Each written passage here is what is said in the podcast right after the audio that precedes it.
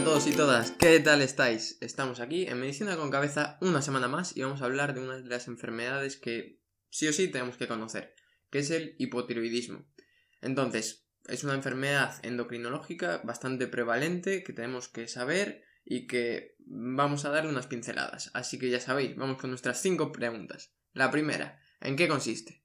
Pues básicamente va a consistir en la deficiencia de la hormona tiroidea, hipotiroidismo que puede tener muchas causas y muchas manifestaciones, como veremos en las siguientes preguntas. Pero, ¿en qué consiste? Te lo está diciendo el nombre. Déficit de hormona tiroidea. Segunda pregunta. ¿Cuál es la causa? Pues hay innumerables causas. ¿Por qué podemos tener la hormona tiroidea baja? Pues por muchas cosas, pero vamos a dividirlas en dos tipos. Las primarias y las secundarias. ¿Cuál es la diferencia? Las primarias es aquellas causas en, en las que el problema principal está en la glándula tiroides mientras que en las secundarias el problema principal es otro. Entonces vamos a poner un ejemplo. Primaria. Puede ser, eh, pongamos, pues una tiroiditis de Hashimoto. El problema principal está en la autoinmunidad que se produce y como consecuencia hay daño de la glándula tiroidea. Eh, secundaria, ¿cuál podría ser? Pues imagínate mm, un tumor que hace metástasis y esas metástasis afectan al tiroides y lo destruyen. Pues el problema principal no sería la metástasis en, la glándula tiroides. El problema principal sería ese tumor que ha metastatizado. De todos modos, es raro que metastaticen al tiroides, pero es para poner ejemplo. Entonces, dentro de las eh, causas primarias, nos encontraremos sobre todo, habitualmente, la hormona TSH alta. Entonces, ¿qué es la hormona TSH? Es la hormona estimuladora de la, de la glándula tiroides. Lo que va a hacer es eh, se segrega a nivel de la hipófisis y va a llegar a la glándula tiroides y va a decirle, oye, empieza a trabajar, segrega hormonas tiroideas, ¿no? Entonces, como el problema en las causas primarias está en la glándula tiroides, que no va a eh, formar, generar hormonas tiroideas correctamente, la hipófisis detecta que hay pocas hormonas tiroideas y dice, venga, venga, vamos a estimular a esa glándula tiroides. Y por eso está aumentada la TSH, porque está intentando compensar ese déficit de hormona tiroidea. Dentro de las causas primarias, pues podemos tener, como hemos dicho, autoinmunitarias, como puede ser la tiroiditis de Hashimoto, de la que vamos a hablar ahora en breves. Pueden ser después de una cirugía, porque tengas un adenoma, esa cirugía pues, ha dañado la glándula tiroides y por lo tanto tienes un hipotiroidismo. Puede ser post-radioterapia o simplemente que tengas un déficit de yodo, como sabéis, o si no lo sabéis, ya lo sabéis ahora. Para generar hormonas tiroideas es necesario y fundamental el yodo, por lo tanto, si tienes un déficit de yodo, no vas a poder segregar y generar hormonas tiroideas. Ahora vamos a hablar de, brevemente de una de las causas primarias más frecuentes y si queréis hacemos un podcast de, ella, que es la tiroiditis de Hashimoto. ¿En qué consiste? Tiroiditis, te lo estoy diciendo, hay una inflamación de la glándula tiroidea. Entonces, Hashimoto simplemente era una persona, ¿no? Pero lo que quiero que os quedéis es tiroiditis, inflamación de la glándula tiroidea. Entonces, ¿qué va a pasar? Va a haber una inflamación crónica del tiroides por alteraciones del sistema inmune, que lo que va a hacer es que poco a poco con esa inflamación se va a ir destruyendo la glándula y por lo tanto no se van a generar esas hormonas tiroideas y encima pues nos encontraremos anticuerpos antitiroideos, ¿no? Pero eso, tiroiditis de Hashimoto, inflamación crónica, destrucción de la glándula y por lo tanto déficit de hormonas tiroideas. Dentro de las causas secundarias, pues vamos a tener eh, causas que puedan ser hipotalámicas o hipofisarias. Entonces, en un em, hipotiroidismo en el que sea hipotalámico, ¿qué nos vamos a encontrar? Pues la hormona TRH, que es la hormona que estimula a la hipófisis para eh, segregar la TSH, o sea, tenemos la TRH, que es la hipotalámica, la TSH, que es la hipofisaria. Entonces, si es un problema en el hipotálamo, tendríamos la TRH baja, y si fuera un problema en la hipófisis, tendríamos característicamente la TSH baja, ¿no? Y la TRH probablemente estaría alta. Y dentro de las causas también hay que diferenciar, no sé si lo está bien metido aquí, pero hay que saberlo, que el hipotiroidismo puede considerarse clínico, que es el habitual, ¿no? En el que tú tienes, eh, en el caso que sea primario, la TSH alta y las hormonas tiroideas bajas, y también el hipotiroidismo subclínico.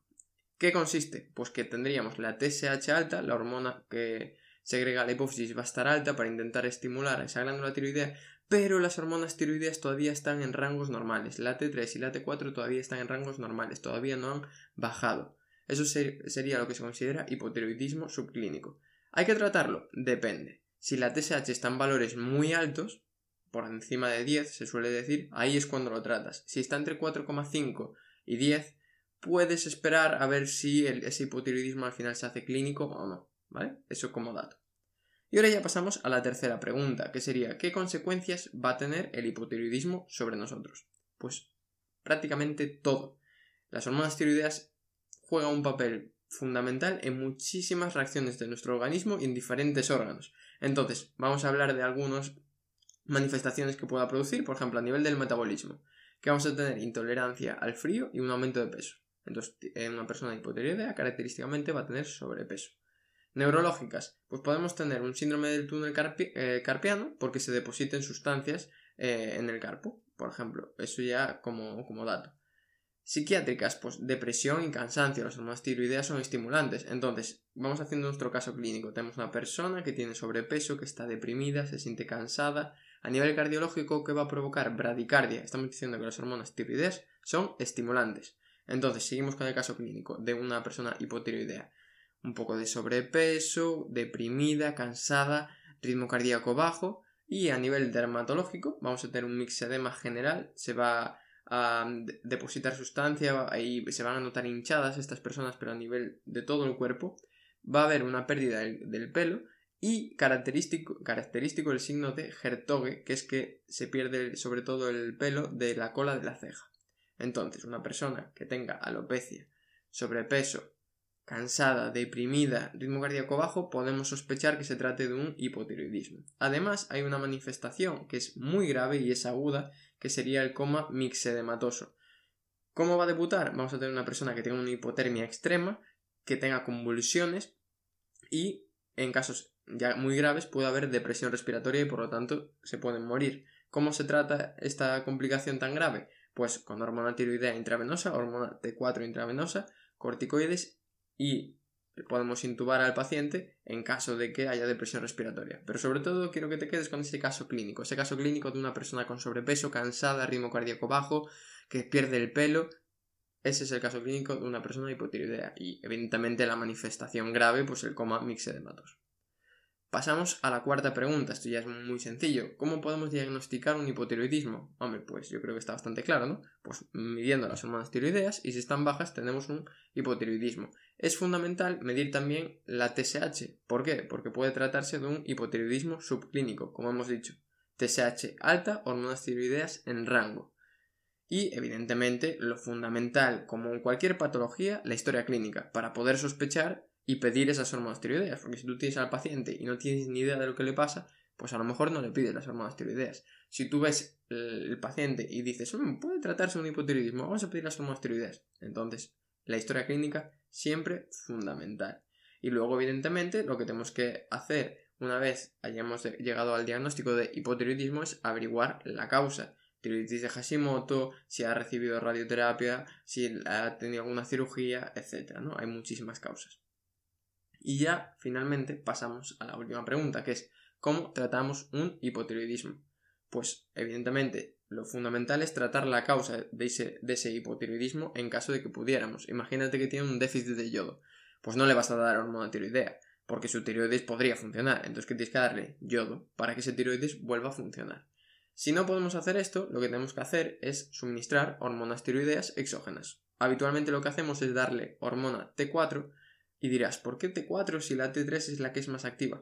Pues porque la hormona T4 es la que tiene mayor vida media y por lo tanto es la que es más fisiológica entre comillas y eh, lo que hacemos es que también permite que puedas darla cada más tiempo. Si tuvieras que dar hormona T3 tendrías que suministrarla cada, cada menos tiempo y evidentemente la calidad de vida del paciente sería mucho peor. Por lo tanto, tratamiento, ¿qué tenemos que hacer? Tratar la causa que origine ese hipotiroidismo si podemos y en caso de que no podamos, pues suministramos hormonas tiroideas exógenas. Y nada, espero que te haya sido útil este podcast, que hayas aprendido lo fundamental del hipotiroidismo. Recuerda que tienes el canal de YouTube en el que subo un vídeo semanal de diferentes cosas. Tenemos la, eh, la hipercalcemia, el manejo de una hipercalcemia, fisiología tubular renal. Y nada, nos vemos la semana que viene con un capítulo nuevo. Un abrazo.